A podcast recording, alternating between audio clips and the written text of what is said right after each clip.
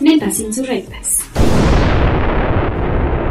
¡Hey! ¿Qué onda escuchas? Gracias por sintonizar un episodio más de Netas Insurrectas. En esta ocasión tenemos una invitadaza, su nombre es Helen, o mejor conocida en todos lados como la Reinota. Y para comenzar con esta entrevista, vamos a tener una sección en la que ella nos va a contar más o menos de dónde nace su sobrenombre o nos platica a grandes rasgos quién es ella.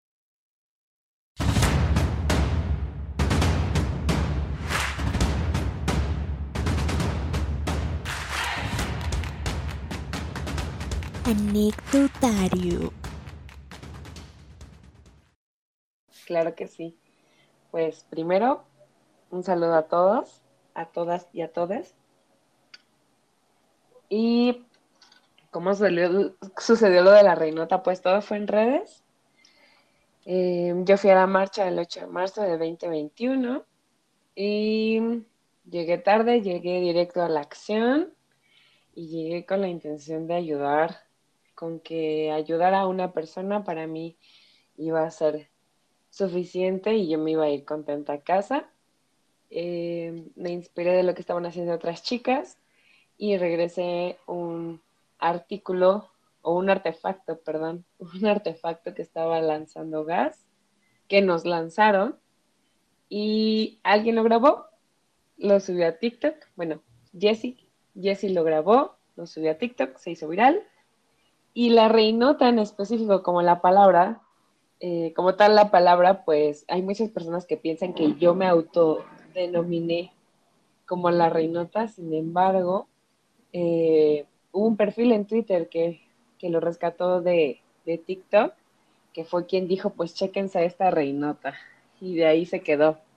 Y pues fue lo más orgánico que he hecho en mi vida y yo feliz de no ser una lady algo. Así que yo lo, lo, atesoro y lo agradezco. Ahora también nos gustaría un poquito que nos platicaras cómo fue tu inicio dentro del feminismo. Pues fue muy atropellado porque yo no sabía qué significaba, yo no sabía si tenía que inscribirme a algún club, si yo tenía que, no sé, pagar una cuota, yo no tenía ni idea. Y te voy a ser sincera, yo no tenía ni idea, no porque em, no quisiera, sino porque la información que era la, eh, mi medio de información principal que era antes, que era la televisión, pues no lo retrataba de la mejor manera. Y creo que hasta el momento todavía mm, la mayor parte, la mayoría de los medios no lo retratan como quisiéramos o como en realidad es, ¿no? Así que pues lo que pasaba en casa era que mi mamá siempre le cambiaba el 8 de marzo a la tele, o apagaba la tele o ese día no había tele. Lo mismo pasa el 2 de octubre, lo mismo cuando pasó lo de los 43. Entonces mi mamá con la mejor intención de alejarme de todos estos tintes violentos que ponía, que pone la televisión eh, cuando estamos hablando de marchas, cuando hablamos de pedir justicia, de alzar la voz, que obviamente lo único que ponen es lo que vende, el morbo, y pues supongo que lo que en dirección piden que sea lo que se muestre, em, pues yo no tenía ni idea. Pero como empecé, pues dándome cuenta que no era la única chica a la que su novio la celaba, que no era la, la única chica que estaba en desacuerdo con el maltrato eh, que recibía, con la violencia que recibía en las calles, con la inseguridad que, que siento y que sentía, sobre todo cuando yo vivía en Ecatepec, todos los días, todo el tiempo. Y pues de ahí sale, de mi inconformidad, de por qué, o sea, por qué me tengo que sentir así, porque cuando yo quería estudiar una cosa en la secundaria, me dijeron que me fuera a estudiar con porque no podía estudiar electricidad porque yo iba a ser la única mujer, ¿no? Entonces, todo este tipo de cosas que, que sí me, digo, ahorita, qué bueno que me pasaron, ¿no? Porque no tendría como que este nivel de conciencia, pero en su momento yo no entendía eh, por qué me daba tanto coraje y por qué yo era la única que se estaba quejando y las personas a mi alrededor lo veían muy normal. Todo esto me llevó a, asumirme como, como feminista y, en realidad fue desde hace poco tiempo, ojalá hubiera sido antes, pero pues no estaba lista y no era mi momento. Porque sí es cierto, o sea, al escucharte, Helen, como de que sí me pongo a pensar, no recuerdo quién dijo esto, pero alguien, alguna mujer lo, dijo, que uno se vuelve feminista a través de su propia historia y de lo que ha vivido. Y al escucharte y yo pensar en, en mí y en pensar en mis amigas, pienso que sí es cierto. O sea, de pronto te das cuenta que no es normal que tu novio te cele, que no es normal lo que ocurre en las calles. Coincido. Yo creo que no necesitamos, digo, obviamente yo, yo eh, tengo la, pues el privilegio, que el privilegio no es malo, sin embargo estoy agradecida como con la vida y que, no haya tenido algún asalto sexual eh, delicado, ¿no? O que me generara un trauma o que me cambiara por completo la vida. Entonces, y, y, hay chicas que por eso es que llegan al feminismo, ¿no? Por una situación de violencia, por una situación de, de golpes en casa hacia su, pare hacia su familia, hacia ellas mismas, hacia su mamá. Y este tipo de, de, temas tan delicados son los que las acercan al feminismo. Creo que se vale de todo, ¿no? Porque el decir, como es que tú no deberías de ser feminista porque a ti no te ha pasado, sería un acto súper egoísta y sería un acto súper machista entre nosotras de es que tú no eres más feminista que yo porque a ti no te ha pasado esto, ¿no? Siento que se nos olvida a veces un poco que no hay como un manual de cómo ser feminista o que no existe como algo que lo mida de yo soy más eh, feminista o menos feminista y ese es un error, ¿no? Porque cada una tiene sus procesos para llegar y, y son logros personales, no, no a veces frente a las demás personas, sino contigo. Así es. Y también este, pues imagínate que hubiera una escuela del feminismo, pues estaríamos diciéndoles, es que tienes que seguir esas reglas y vas a ser feminista con la, como en el karate, digo yo nunca hice karate, entonces tienes la, la cinta roja o la negra o la azul.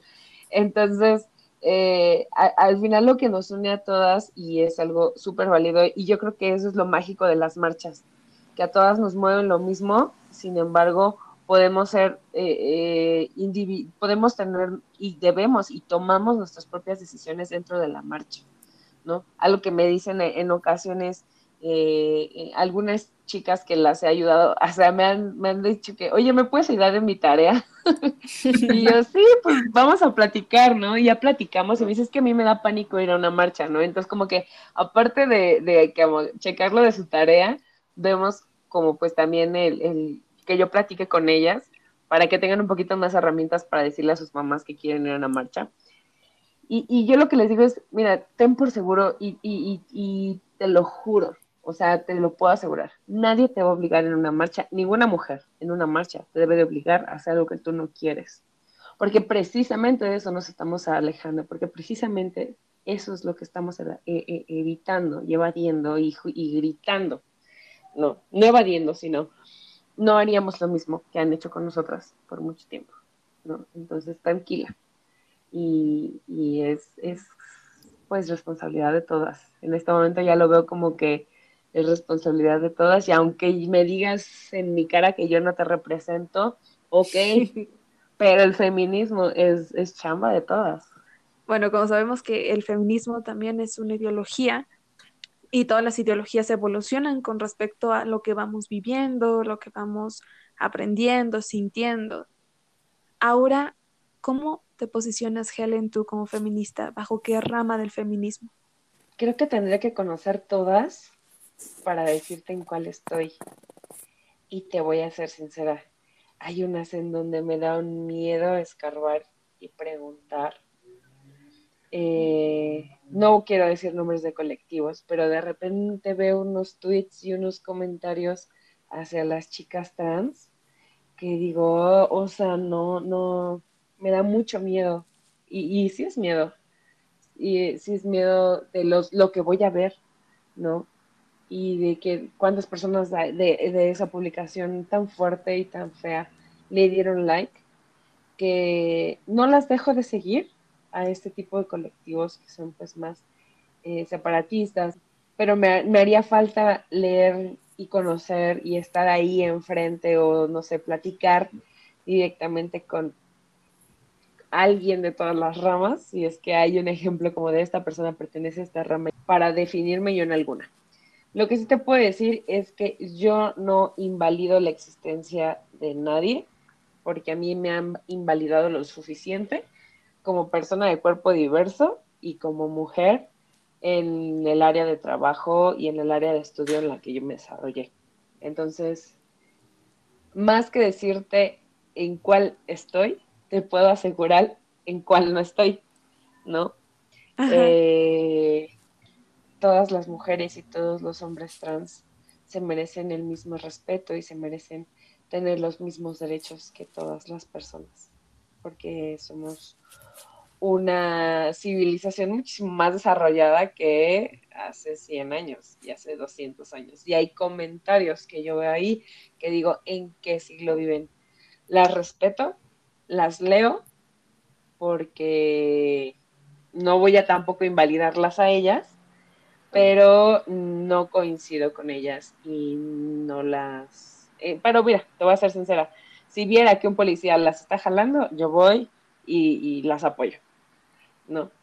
O sea, si veo que un policía las está golpeando, si veo que un policía eh, está, no sé, algo que, como lo que pasó justo antes de la marcha, que entraron a la casa de una chica, creo que del bloque negro, y que le plantaron ahí marihuana y armas y bombas, si yo hubiera sabido en ese momento, me parece que quien actuó ahí fue Marabunta, pero si yo hubiera podido hacer algo en ese momento, yo voy y lo hago, independientemente de sus creencias, ¿no? Porque al final todas somos mujeres. Em, sí, perdón que no les dé una respuesta final, pero no la puedo dar y todavía no estoy lista para darla. No, sin problema. Y está perfecto, ¿no? Creo que uno va descubriendo qué es lo que lo identifica, descartando lo que no lo identifica.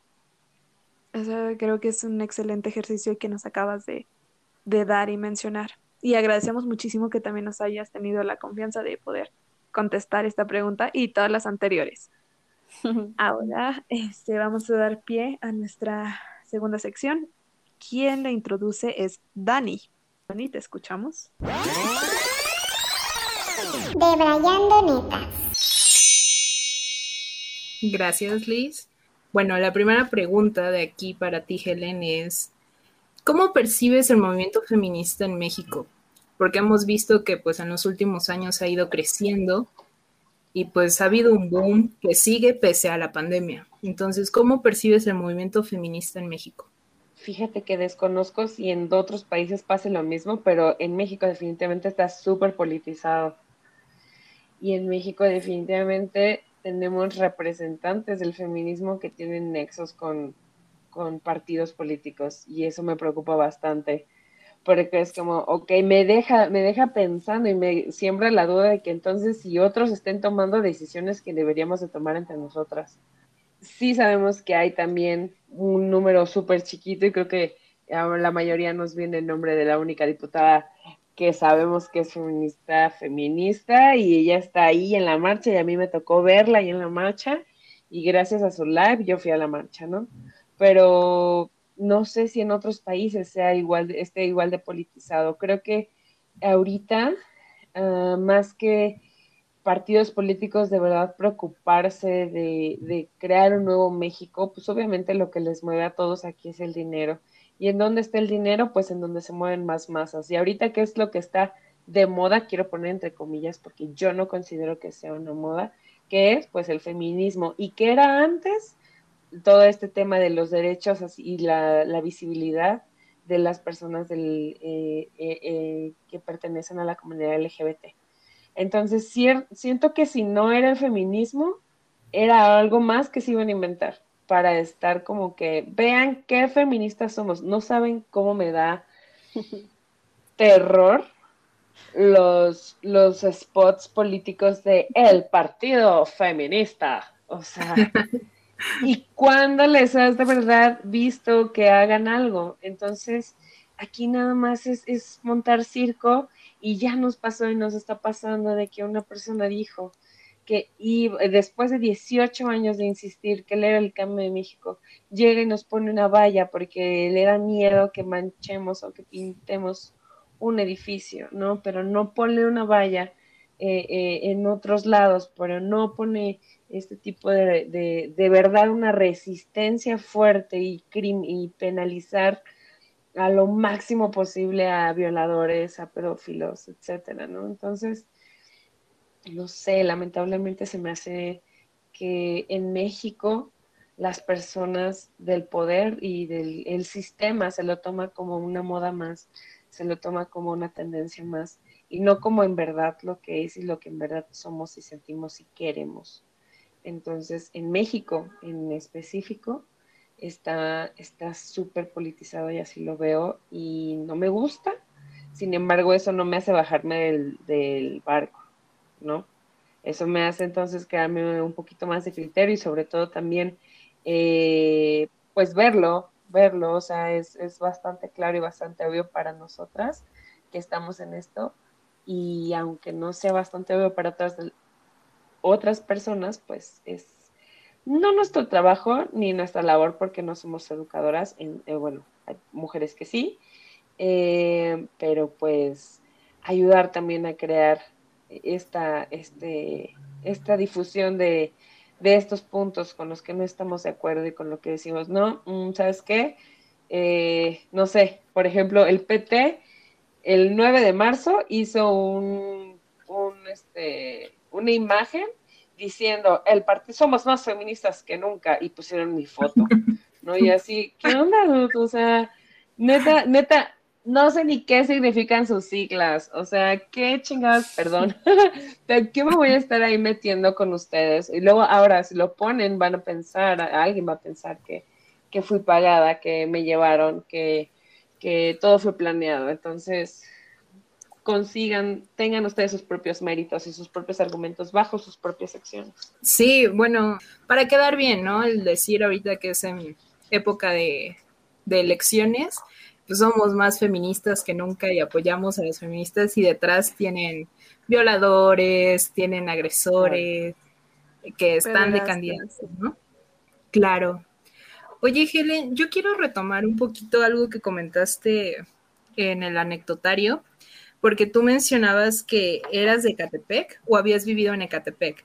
Nací en la Ciudad de México, soy súper chilanga porque nací en la raza pero toda mi infancia, adolescencia y este, hasta los 23 viví en Ecatepec. Este, después me vine a la Ciudad de México por temas de trabajo.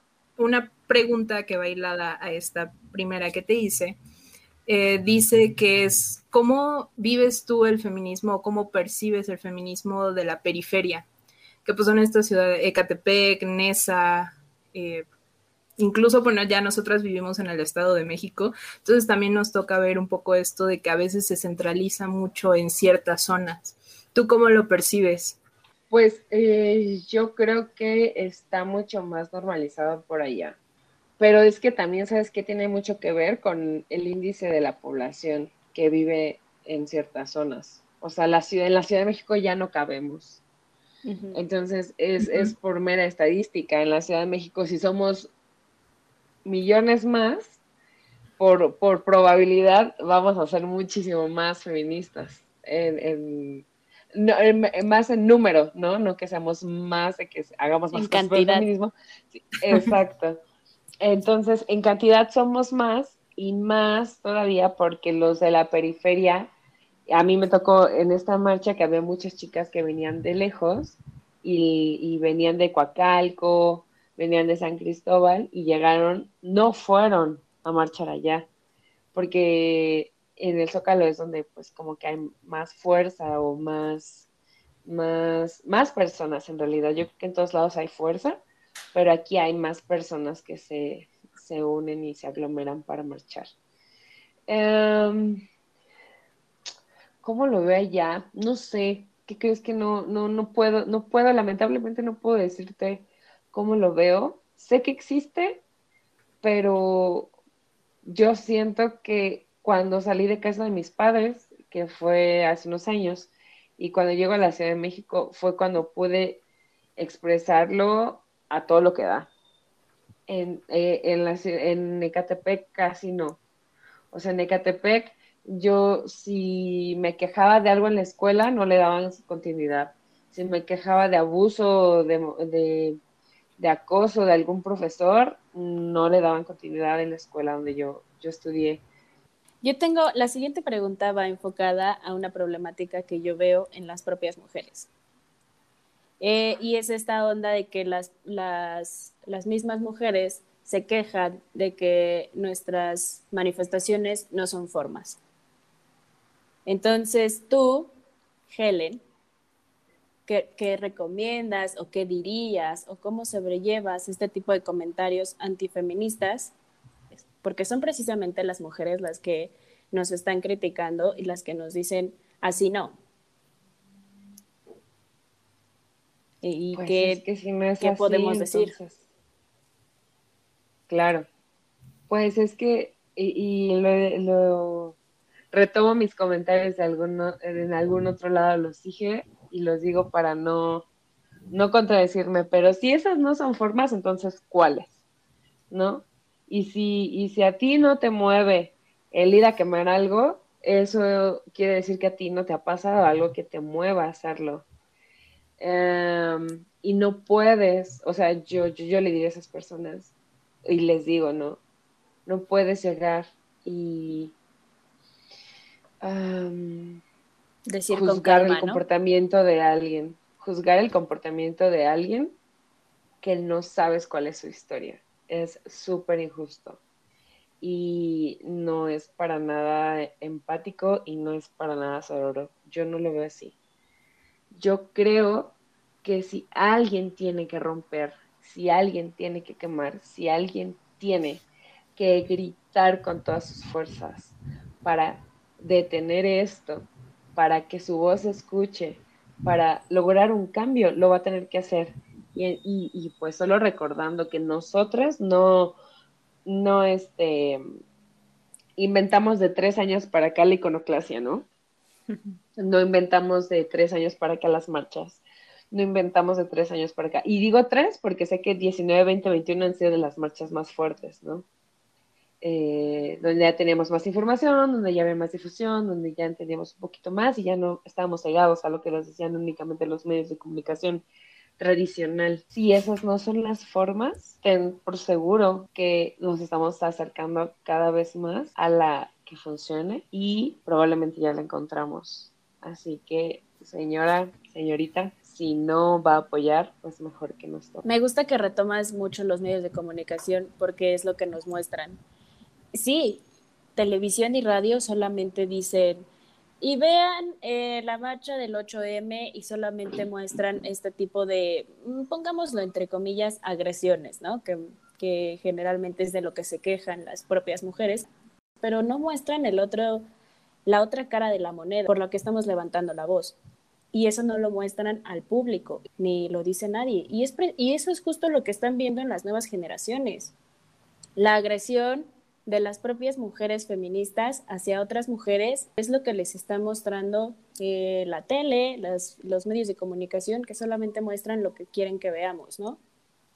Totalmente, un sistema y un medio eh, hecho para hombres, para el disfrute y para el entretenimiento de los hombres y sigue siendo un medio súper patriarcal y súper machista, y eso lo puedes ver desde que abres hoy, o de que abres Venga la Alegría, o Sale el Sol, y todas las comentaristas o las chicas que están ahí tienen una falitita y unos zapatillones, ¿no?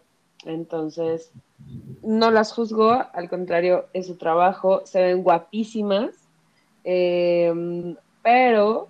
Mm, quien da como que, no sé, siento que hay toda una onda detrás y se sabe que hay una onda detrás súper patriarcal y súper arcaica y antigua que son las que los hacen que hasta se vistan. No sé, estoy hablando nada más del ejemplo de vestirse. Si estamos hablando de ejemplos más fuertes y más duros, la entrevista que le hicieron a Enrique Guzmán en Ventaneando o cómo revictimizaron a Nat Campos en Hoy. Entonces, pues es un medio hecho para hombres aunque la mayoría de las personas que ven este tipo de programas son mujeres eh, que están como que en la mañana o, que así la pintan, ¿no? Como señora bonita y vamos a hacer esta receta, pero de todos, exacto. Una ama de casa que, le están diciendo que Nat Campos tuvo la culpa según ellos, por tomar, ¿no? Y es así como, ok, neta, estás diciendo esto, tu mujer, estás diciendo esto, pero pues mira, afortunadamente la era digital está aquí y si nos tocó a nosotros desmentirlo, pues continuamos con ello. Y, anclando esta pregunta y este punto, em, nos gustaría que, que nos contestaras, Helen, ¿cuáles crees que son las vías de lucha principales en México para el feminismo?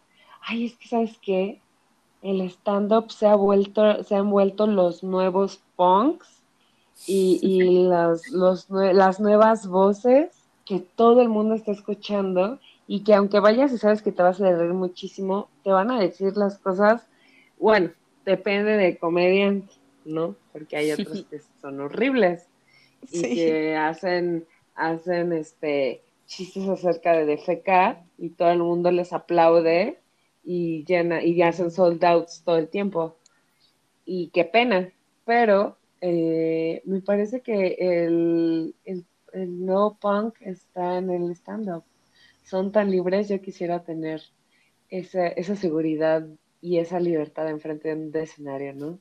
Ojalá algún día se me dé, no precisamente haciendo stand-up, sino haciendo otra cosa. Creo que ahorita ellos traen un discurso increíble.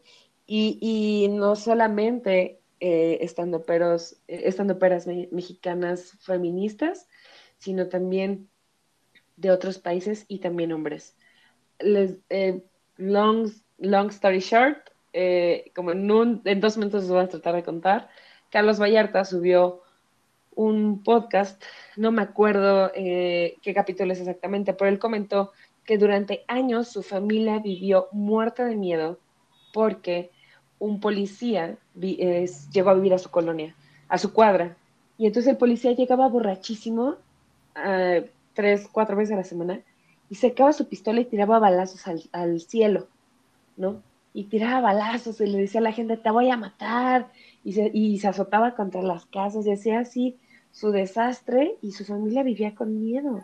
Pero era la única casa en la que, la que podían vivir, ¿no? En el mismo podcast comentó que Juan Pazurita era eh, como un blanco privilegiado que no se daba cuenta, que algo así dijo Juanpa de que ¿Cómo la gente puede hacer dos horas para llegar a su trabajo? Eso no pasa en México, ¿no? ¿Cuál, es, cuál fue la nota? ¿Cuál fue la nota que retomaron los medios?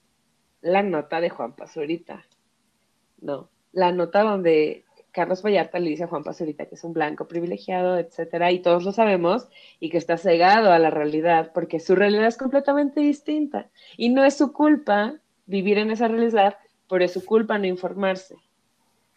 Eh, y entonces Carlos Vallarta dijo, en el mismo episodio, comenté que mi familia vivió aterrada por años por un policía que llegaba ebrio a su casa y eso no salió en la nota, ¿no? Entonces yo creo que ahorita el medio que más me gusta son la libertad que tienen los estandoperos, ya ni siquiera los youtuberos, porque ya vimos la censura tremenda que les están haciendo, los cambios en las políticas, los cambios de que si no ponen contenido para niños, les los monetizan pues más bajo, si no tienes cierto número de alcance, no te vamos a dar como que tanta publicidad. Si no eres tan constante, no vas a salir en las listas de tendencias, o sea, los están censurando en YouTube cuando antes no los censuraban. Entonces, ¿qué queda? Verlos en vivo. Ver shows en vivo, escuchar podcasts. Pues accesibilidad a este tipo de cosas y qué padre que las personas también tomen estas nuevas vías como son los estandoperos, como son las personas que tienen em, pues una voz, ¿no? Que, que suena, una voz que, que está produciendo algo para poder hablar justamente de esto. Y un punto clave que, que tocaste que me encantó es justo eso de Juan Pazurita, en el cual hablamos de los privilegios, o sea que no es malo tenerlos, pero también qué haces con ellos. Creo que ahorita precisamente con lo que está pasando en Colombia se ve bastante. Apenas alguien dijo que a los youtubers les encanta poner, ya llegué, ya me llegó la placa del millón, ya me llegó la placa de los cinco millones, pero ahorita no ponen nada acerca de lo que está pasando en Colombia. Entonces, si ya tienes los números, si ya tienes las vistas, si ya tienes los seguidores, úsalo bien. Bueno, pues eh, con esto terminamos de Brayando Netas.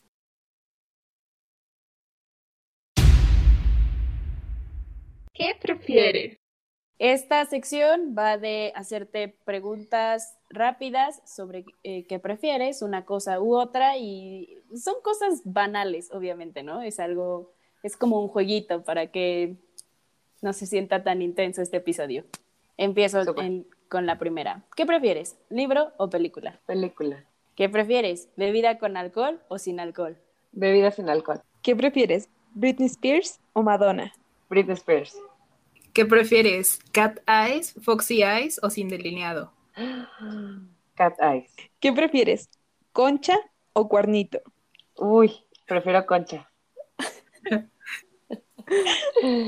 El siguiente que prefieres, y ya es la última, es súper chilanga. ¿Qué prefieres? ¿Quesadilla con queso o sin queso?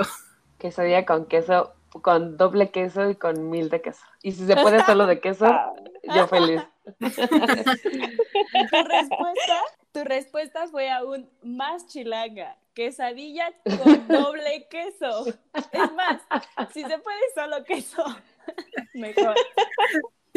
Bueno, acá en el Estado Sí. de México también nos preguntan y, to- y, y la mayoría elige con queso también. Yo soy de las que dice una quesadilla de mole sin queso, por favor. ¿Qué Pero eso es. Sí, y me enfado cuando me dan la quesadilla ya con queso. O luego Ale me pasa el queso a mí porque yo soy team eh, quesos igual que, que Helen. Yo también, si me dan sin tortilla, está chingón. Por mí no hay problema. Súper, sí. En, en- en la prepa donde yo iba, habían unas tortas y yo tenía un amiguito que empezaba a ser vegetariano, ¿no? Entonces llegaba con, a pedir una torta de queso con dos extra quesos. Se los juro que era así, medio kilo de queso en una torta. Estaba deliciosa. Estaba buenísima. La verdad, eh, la hacían muy bien. Pero sí, o sea, ya después como que no te la comías diario. Yo la verdad no me la comía diario. Pero de repente como que, ¡ay, estaba buenísima! Y sí, queso por mil, por favor. Pero hay algo más divertido todavía. En, apenas fui a Tulancingo, en Hidalgo, y hay una cosa que se llama guajolote.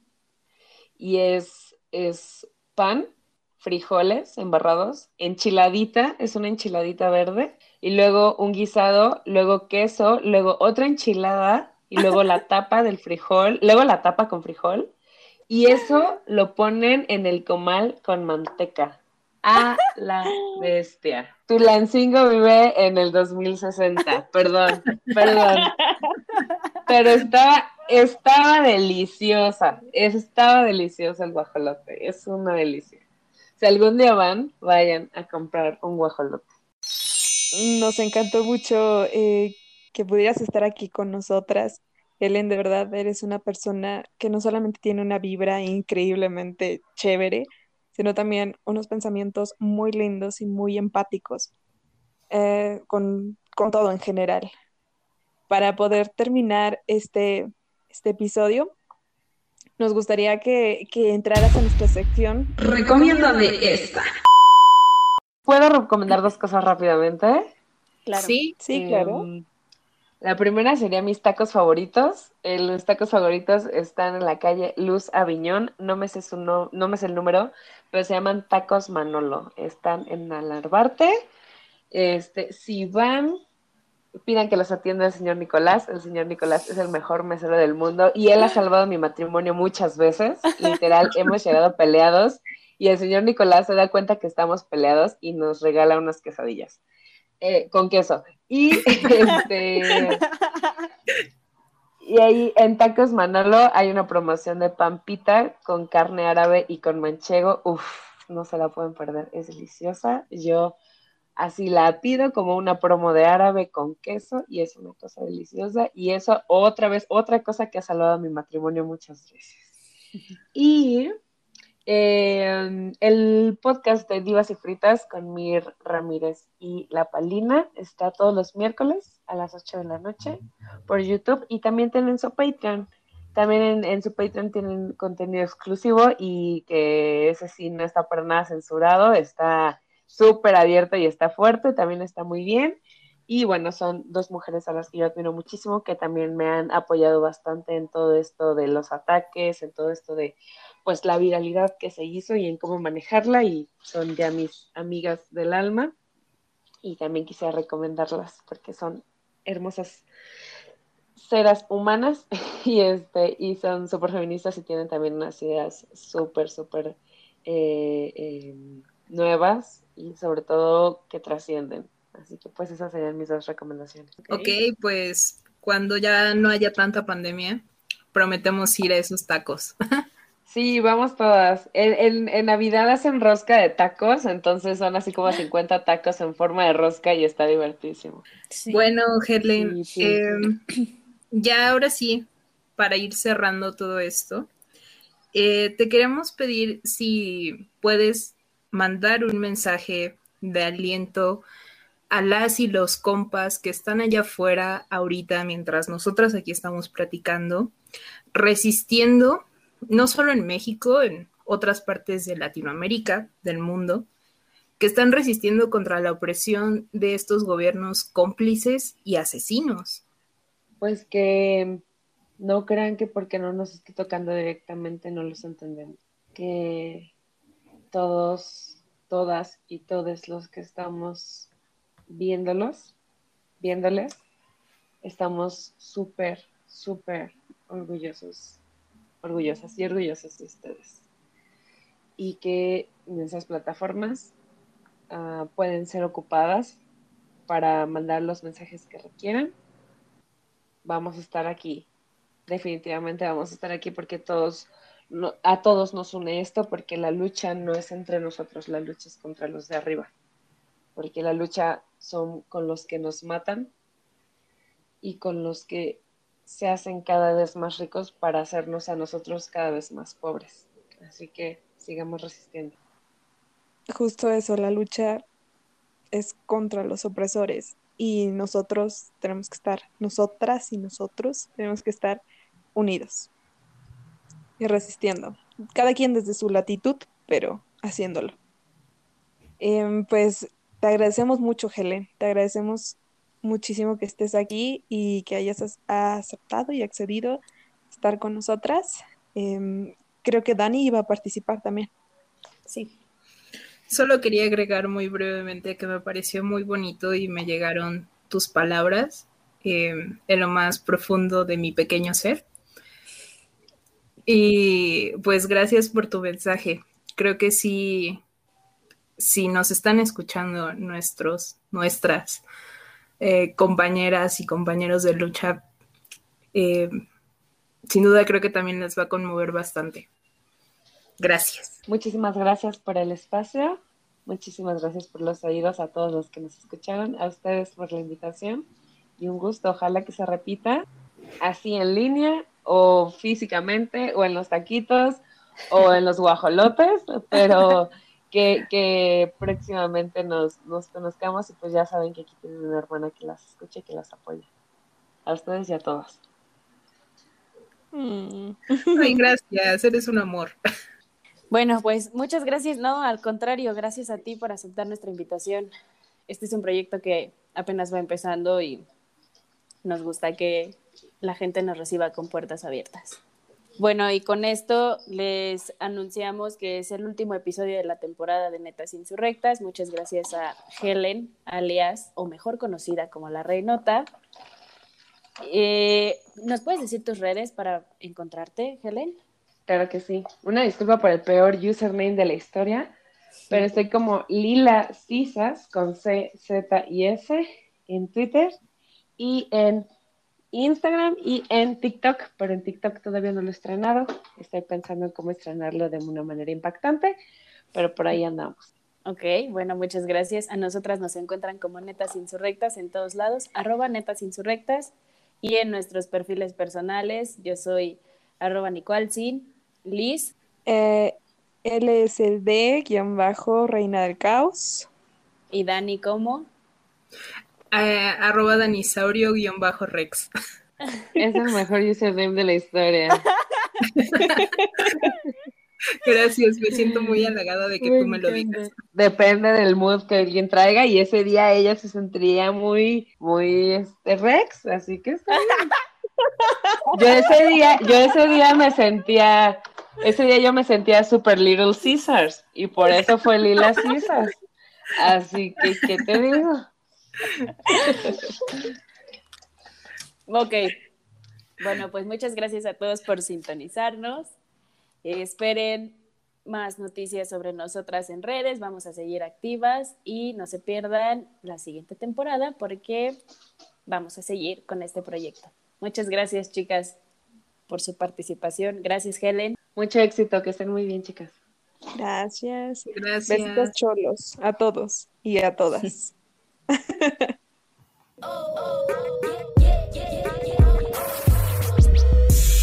Un compa en mi camino me enseñó que mi destino era rodar y rolar.